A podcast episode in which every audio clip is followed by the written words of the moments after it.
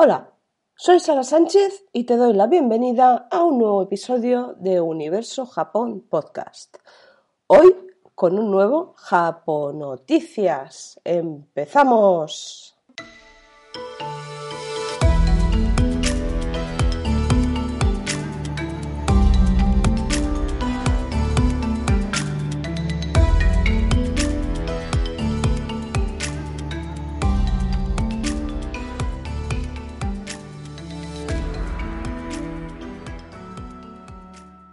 Hoy tenemos un día cargadito de noticias, unas más serias, otras más eh, divertidas, incluso alguna bizarra.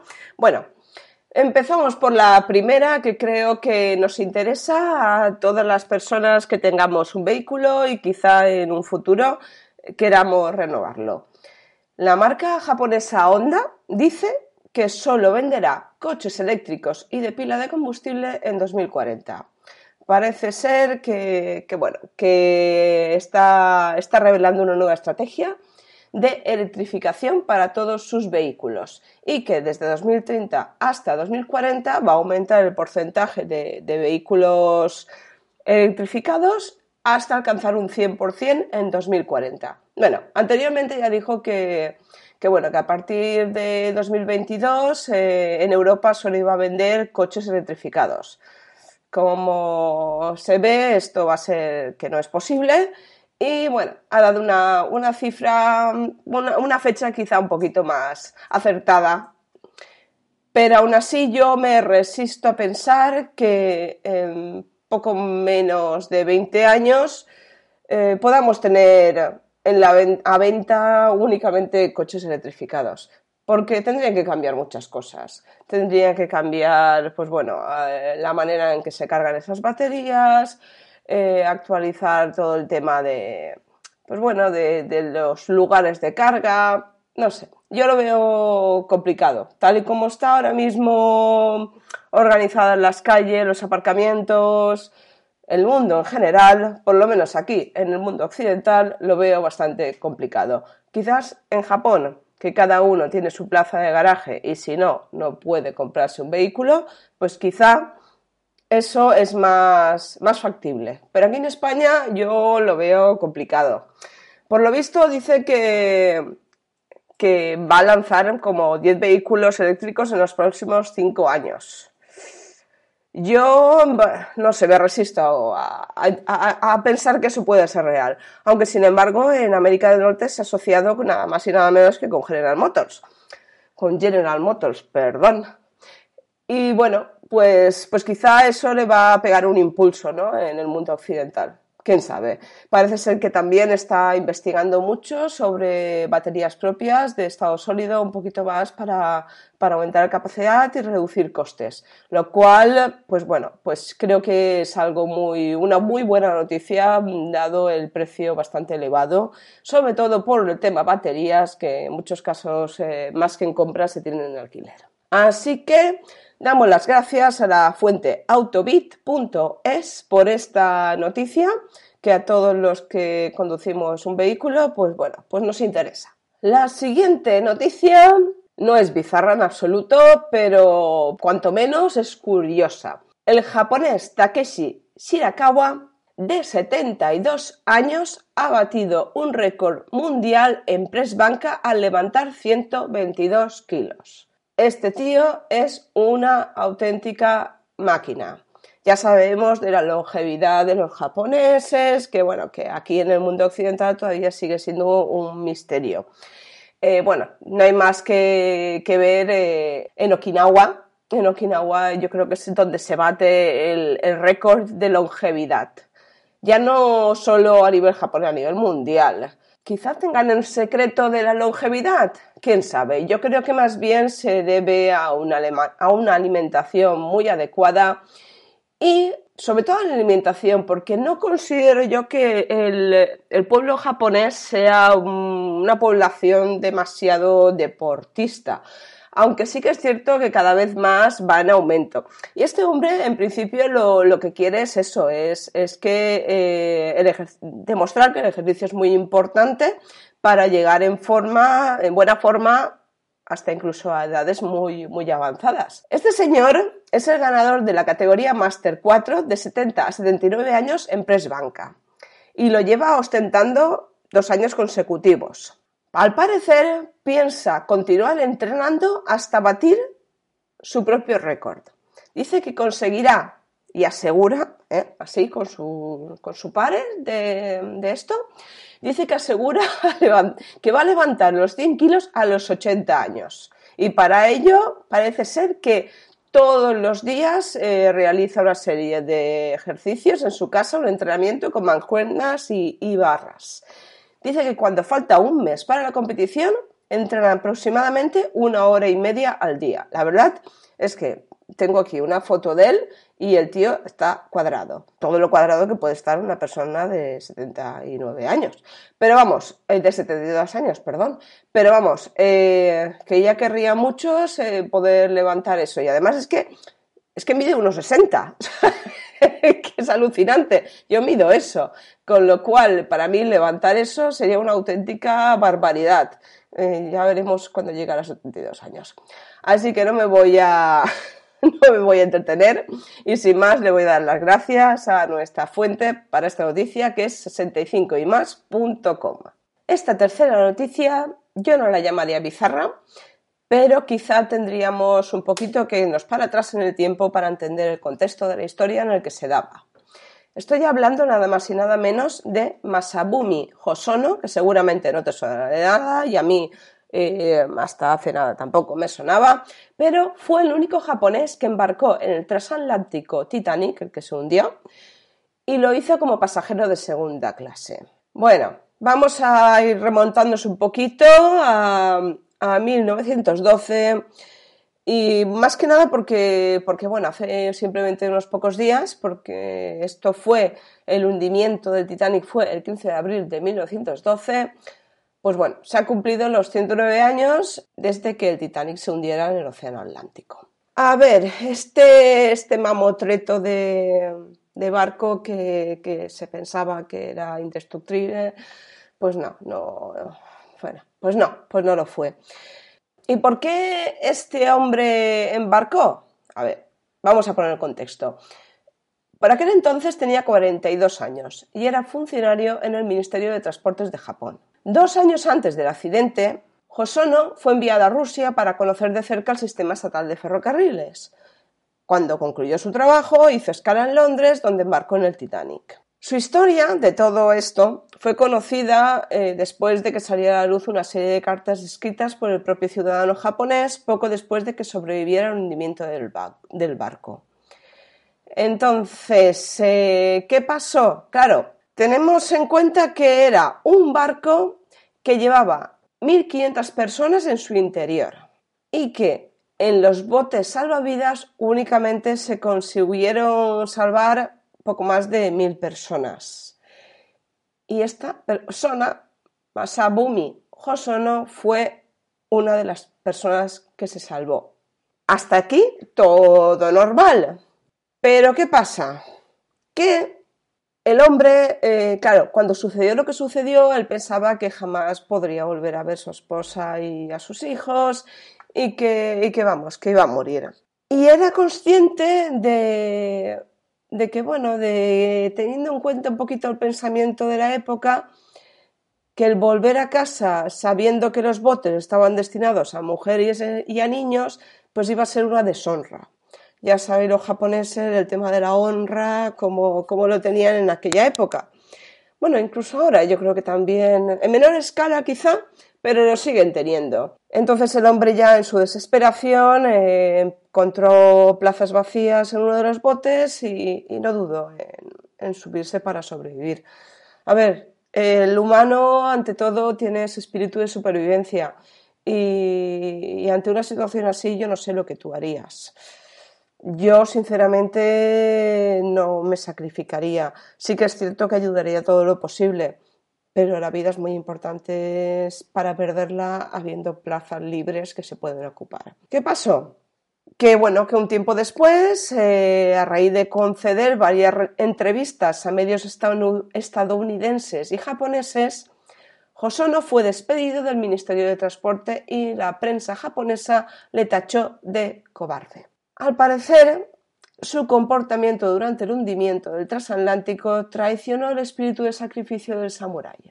Fue acusado de ostracismo e incluso le pidieron que se suicidara para restablecer su honra. Al tiempo, debido a su valía dentro del ministerio, aceptaron ofrecérselo de nuevo hasta que murió en 1939, en el que en año en el que además se hizo pública su historia, aunque sus cartas no tuvieron mayor importancia hasta que, se estrenó la película Titanic en 1997 y su familia hizo pública la carta a los medios de comunicación. En ese momento no solo fue restablecido el honor de la familia, sino que la película despertó una enorme curiosidad en Japón por conocer de cerca la historia del único japonés que iba a bordo del barco y que pudo sobrevivir para contarlo. Esto es bizarro desde nuestro punto de vista, pero ya sabemos que el honor en Japón es muy importante y que, claro, esta persona podía quedar de traidor. ¿Por qué? Porque los, los eh, botes eran para mujeres y niños. Pero es el espíritu de supervivencia humano eh, y hay que respetarlo. Damos las gracias a la fuente cope.es por esta noticia tan interesante. Continuamos con la cuarta noticia y esta sí que de verdad es eh, cuanto menos curiosa y como se suele decir, de toda crisis surgen oportunidades, pues efectivamente esta, eh, este es un buen ejemplo. Ana no solo es un nombre de mujer, sino que además es el nombre de una compañía, de una aerolínea japonesa que se llama All Nippon Airways, de ahí Ana, y que ha presentado una iniciativa curiosa. Ana ofrecerá la posibilidad de tener una boda a bordo de uno de sus Boeing 777-300ER y la idea se realiza en asociación con la empresa planeadora de bodas Hasegawa ST, la aerolínea y el aeropuerto internacional de Tokio Haneda. Bueno, ¿Qué te voy a contar de eso? Parece ser que lo va a hacer no de manera puntual, sino de manera permanente. Y las uniones maritales se realizarán en los grandes aviones con la posibilidad de festejar en el, aeropuerto de Haneda. Bueno, no creo que esto, bueno, yo qué sé, igual en Japón, pues yo qué sé, hay tantas cosas que no progresan en otra parte del mundo y en Japón sí, pero bueno. ¿Por qué surge esto? Pues eh, está clarísimo. Debido a la baja demanda eh, de, pues, plazas en las aerolíneas debido a la pandemia. Ni más ni menos, a ver, es de cajón. Entonces lo que ha decidido dice, pues vamos a sacar dinero por alguna parte y a partir del mes de abril ya tiene la agencia la, agenda abierta para realizar este tipo de uniones eh, dentro de a bordo de sus eh, Boeing 777. Y nada más y nada menos que el costo, baratito no va a ser, podría acercarse a, las, a los 14.500 dólares. Es una pasta, es una pasta. ¿Y qué cubre todo ese monto? Pues bueno, te cuento. La renta de un salón en el aeropuerto, un vuelo escénico de una hora, una persona que oficie la ceremonia, el fotógrafo, la música en vivo, decoración y comida para 30 personas. Un fiestón en el Boeing 777, en la clase ejecutiva de, ese, de ese avión. Y una vez en tierra, los participantes acuden al salón de aeropuertos, para degustar, pues eso, un aperitivito, o yo qué sé, una comilona o lo que sea. Evidentemente, eh, las compañías aéreas se han visto bastante dañadas por esta situación, todo lo que tenga que ver con el turismo, pues también, y obviamente las compañías aéreas tienen mucho que ver con el tema del turismo. A mí la verdad es que no me parece mal. La iniciativa me parece que quien lo pueda pagar y le apetezca, oye, ¿por qué no? También, además, eh, Ana también ha tenido pues, otras iniciativas, eh, como usarlos para restaurantes de lujo. A mí me parece una buena idea. Bizarra, sí. Rara, sí. Pero, quién sabe si le sale bien el tema y hacen dinero con ello. A ver, eh, eso siempre repercutirá en sus empleados, no solo en la empresa. Y si da trabajo a gente, dadas las circunstancias actuales, me parece perfecto. Así que damos las gracias a la fuente que nos ha ofrecido esta noticia, que se llama transponder1200.com. Es un poco complicado el juego de letras. Llegamos ya a la quinta noticia y ya con esta ya es para cagarse. O sea, un tío japonés, obviamente, ha engañado a 35 mujeres al mismo tiempo con tal de obtener muchos regalos de cumpleaños. Las autoridades japonesas detuvieron a un hombre de 39 años, el cual fue señalado de haber enamorado y de salir con más de una, de una treintena de mujeres al mismo tiempo con la intención de obtener un beneficio económico. Yo no sé qué habrá hecho con las 35. La agenda de este señor tenía que estar hasta arriba. O sea, yo ya con una tengo de sobra, imagínate con 35 relaciones o mujeres, no sé, este hombre está para que lo encierre.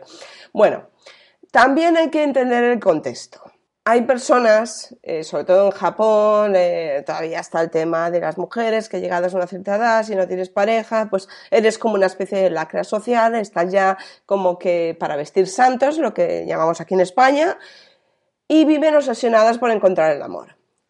Y por eso se convierten, eh, acaban convirtiéndose en víctimas de esta serie de personas que se aprovechan de las necesidades afectivas para sacar un beneficio económico. Este hombre, eh, pues que se llama además Takashi Miyagawa, pues por lo visto eh, la idea era simplemente eh, llevar a cabo el engaño para conseguir regalos. ¿Y, ¿Y cómo lo hacía? Pues a cada mujer le decía que su cumpleaños era una fecha distinta y de ahí sacó, pues tampoco sacó realmente mucho dinero, aproximadamente unos 700 dólares. Tampoco es, es una barbaridad teniendo en cuenta que venía de 35 parejas. La verdad es que si cuentas 735, pues tampoco es que se gastaron una pasta, pero menos de una piedra. Igual al chico le bastaba y se sentía con eso feliz. El japonés, por lo visto, conocía a las víctimas mientras trabajaba ya que las estafadas fueron en algún momento sus clientas. El hombre no ha dado más detalles y ahí se, de momento se ha quedado la noticia, veremos cómo acaba. Damos las gracias a la fuente eldiario.ni.com. Cambiamos de tercio y con esta sexta noticia nos vamos al mundo artístico. Se va a realizar una muestra de arte nipón en Murcia. Esta muestra se va a realizar en la Galería Murciana de La Aurora, se llama así, tal cual, y eh, se van a, hacer una muestra de bellezas japonesas que se pueden contemplar en, la exposición Ukiyo-e, Shin Hanga Beauties. La mayor parte de las obras eh, que se enmarcan en esta tendencia, esta tendencia, te cuento un poquito, es un movimiento artístico que surgió a principios del siglo XX en Japón, la constituyen retratos de mujeres hermosas, llamados Bijinga. En este caso eh, está protagonizado por 15 estampas. En ellas se plasma el ideal de belleza femenino tradicional en Japón, con mujeres que visten elegantes kimonos y lucen vistosos adornos en el cabello. En general, las modelos están vestidas, eh, aunque puedan mostrar una forma descuidada y sin aparente erotismo, parte de su anatomía y a menudo se encuentran absortas en rituales de cuidado personal, baño, maquillaje, etc. En todo caso, es, un, modelo de concebir la belleza de la mujer muy diferente al que ha primado en Occidente. No son pinturas, cabe decir, son obras realizadas según el histórico arte ukiyo-e.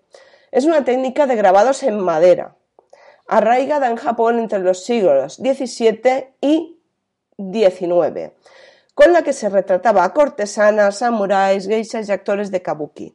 Los kabuki es el típico, tradicional eh, teatro japonés. De hecho, eh, Shin Hanga significa nuevos grabados en madera ya que este movimiento artístico retomó la fórmula tradicional, pero con una, estética más contemporánea. Este regreso al pasado surgió después de la apertura a, Occidente del país nipón, cuando se introdujeron nuevas técnicas como la fotografía y la litografía que dejaron obsoleta la tradición artesanal del grabado sobre madera. Mientras caía el ukiyo-e en desuso en su país de origen, en Occidente se valoraba cada vez más las obras de los artistas de grabado japonés. Mm, sin más decirte que, bueno, que es famoso el, gusto por este tipo de obras de, Van Gogh.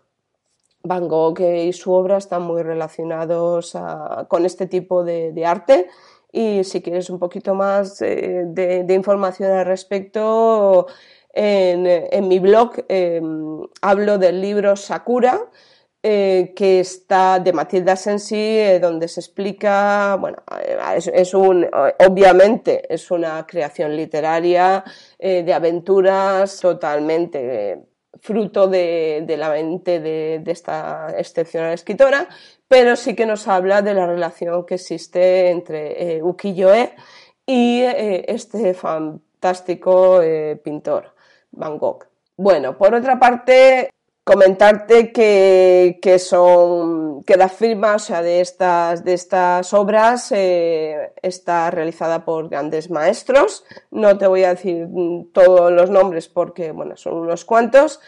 Yo tengo las obras ahora mismo delante unas me gustan más otras me gustan menos pero hay que reconocer eh, que son obras con una gran calidad artística Luego, para gustos los colores, eh, pero, pero yo creo que si estás en Murcia o, puedes eh, de alguna manera acercarte, vale la pena porque no creo que haya muchas exposiciones eh, de este carácter aquí en España que podamos disfrutar de, esta, de esta manera. Y espérate porque me falta la fuente que no sé dónde la he metido y te cuento.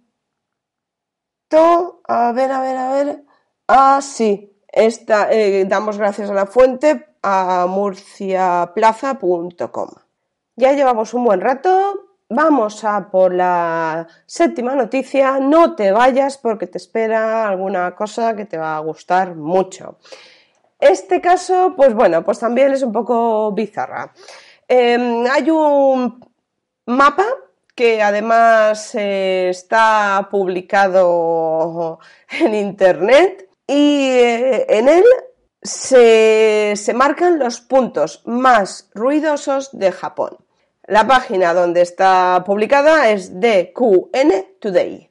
DQN Today tú podrás ver un mapa donde además está contrastado, ¿vale? Son zonas contrastadas que tienen un, alto volumen de decibelios. ¿Qué pasa con todo esto? Em, a ver, siempre hemos pensado que Japón, eh, pese a ser uno de los países más poblados del planeta, es un pueblo de paz, tranquilidad, meditación. Ya, vale, Bien, pero está habitado por 120 millones de personas y la mayoría de ellas, un 92%, vive, en espacios urbanos. Y eso es porque el país no es muy grande y está plagado de montañas.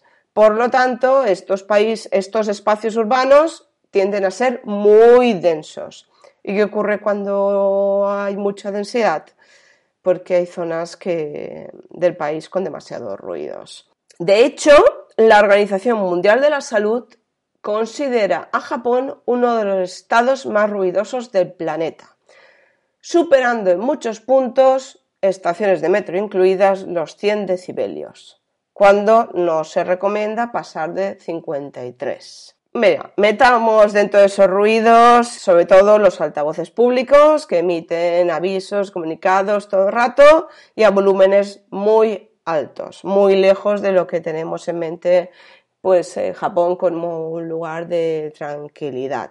Si le unes el tráfico y, y bueno, y lugares como Tokio que reúnen a más de 30 millones de personas, que además mm, durante la epidemia el problema se ha agravado, pues claro, al final acaba resultando que la gente se queja y que crea un mapa como este. Con la idea de, si buscas tranquilidad, no te metas o no te compres o no alquiles un piso en estas zonas. El motivo de, de esto, pues quizás sea un poco sorprendente. A mí no me sorprende. El motivo, los niños. La policía de la ciudad ha registrado un incremento de un 30% del número de quejas y denuncias por exceso de ruido entre los meses de marzo y abril del año pasado, 2020. Si no recuerdas mal, fue el momento en el que explotó la bomba de la pandemia y eh, lo que hizo que, bueno, que, muchos eh, niños eh, dejaran de ir a sus colegios y pasaran mucho más tiempo en casa. Los niños, niños son, y entonces, eh, si tienen que estar en casa, pues obviamente mm, son más difíciles de controlar y producen mucho más ruido que un adulto que se controla más eh, en ese sentido. Para muchos japoneses eso es un problema enorme y de ahí el famoso mapa de, QN Today. Se incluyen más de 6.000 puntos potencialmente conflictivos. El objetivo, acabar con los Doro-zoku, un término japonés que, se aplica a las personas que bloquean la vía pública o causan un problema al resto de la comunidad. El mensaje, como te he dicho antes, ¿quieres comprar una casa, en esta calle? Pues ten cuidado con los niños. Bueno, opiniones para todo. ¿Que existe? Ahí lo tienes. Si lo quieres mm, consultar, te digo la fuente, magnet.shataka.com. Vamos con la octava noticia, ya estamos casi acabando. Y esta noticia viene de la mano de Chibatse Tetsuya, que es el autor de Ashita no Joe. Pide que no se lea manga de forma ilegal. Como ya sabes, eh, vamos, yo no consumo mucho manga ni mucho anime, pero sí que es cierto que, esta industria se ve afectada mucho por la piratería. Y lo que está haciendo Japón es que desde comienzos de 2021 decidieron endurecer las penalizaciones y ampliar su rango de acción en todo caso que se estuviera distribuyendo manga de forma ilegal. Ahora, se ha hecho pública eh, unas declaraciones de Chiba Tetsuya para sumarse a este llamamiento. En esta página que más adelante te diré la fuente, tienes el vídeo. Si sabes japonés, pues bueno, lo podrás, lo podrás entender. El mensaje que quiere transmitir es que de los lectores ilegales de manga deberían de dejar de, de piratear el contenido. Pero eh, yo entiendo su mensaje, lo, entiendo completamente, pero también hay una parte negativa, o sea, una parte, una respuesta negativa a todo esto. Y es que muchos mangas no cuentan con traducciones oficiales más allá de su versión en japonés, lo cual dificulta que fuera de Japón, a no ser que sepas japonés, no puedas consumir este tipo de contenido.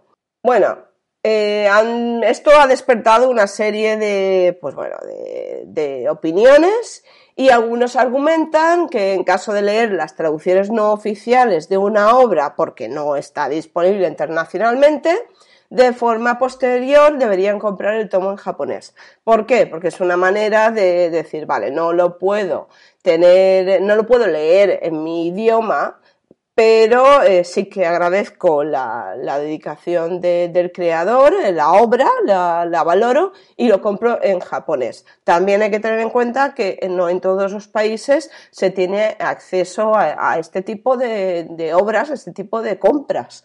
Eso vaya por delante. Y luego, también se, se, ha optado por decir que el manga necesita un servicio a la carta, tipo Netflix, adaptado a los lectores internacionales para que puedan tener las mismas condiciones de lectura que los locales, los japoneses.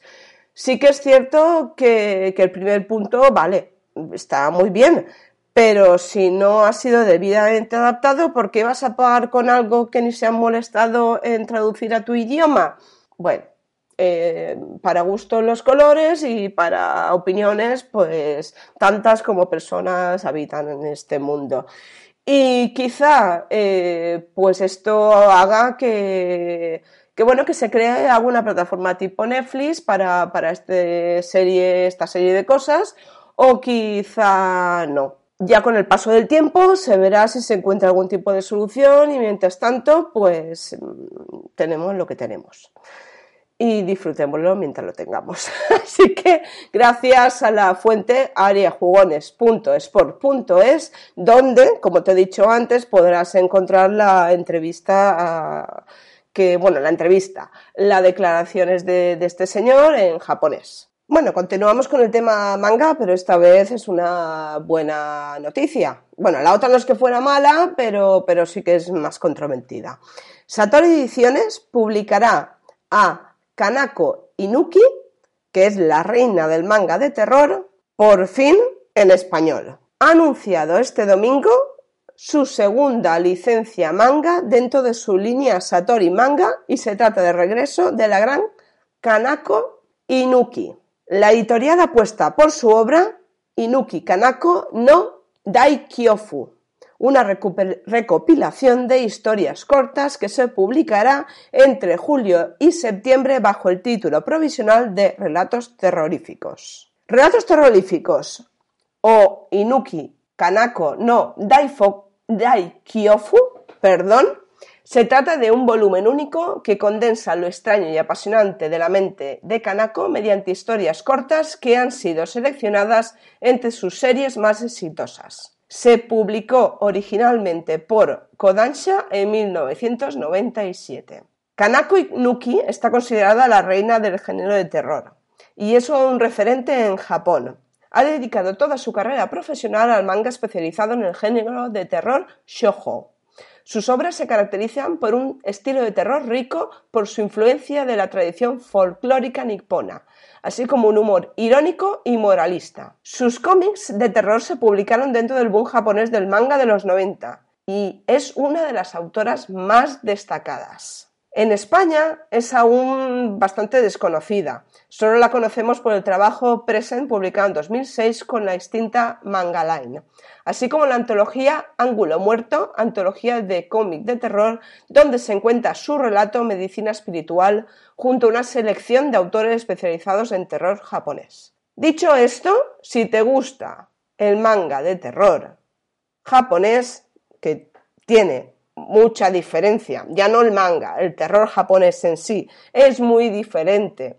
Su manera de enfocarlo, su manera de llevarlo a cabo a cualquier otro tipo de, historia de terror occidental, vale la pena que, que adquieras esta obra. Yo creo que es un gran aporte por, por parte de Satori Ediciones y eh, la fuente a la que debemos de agradecerle esta fantástica noticia es ramenparados.com. Por último y para finalizar con una noticia rapidita, Suzuka seguirá albergando el GP de Japón tres años más. Vamos, el Gran Premio de Fórmula 1 de Japón. Hasta 2024. Por lo visto se ha alcanzado un acuerdo entre las partes y ya se ha hecho público este pasado sábado. El circuito de Suzuka está ubicado a 50 kilómetros al suroeste de Nagoya, la tercera ciudad más grande de Japón.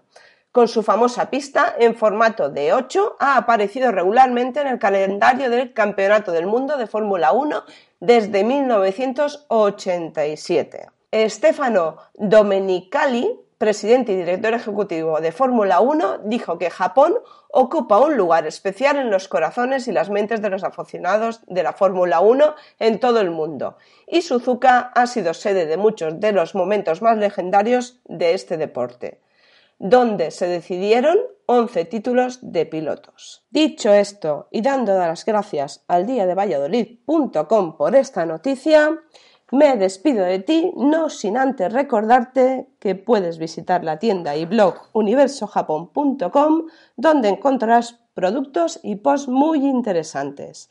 Pero sobre todo, agradecerte que estés ahí escuchándome porque sin ti esto no sería posible.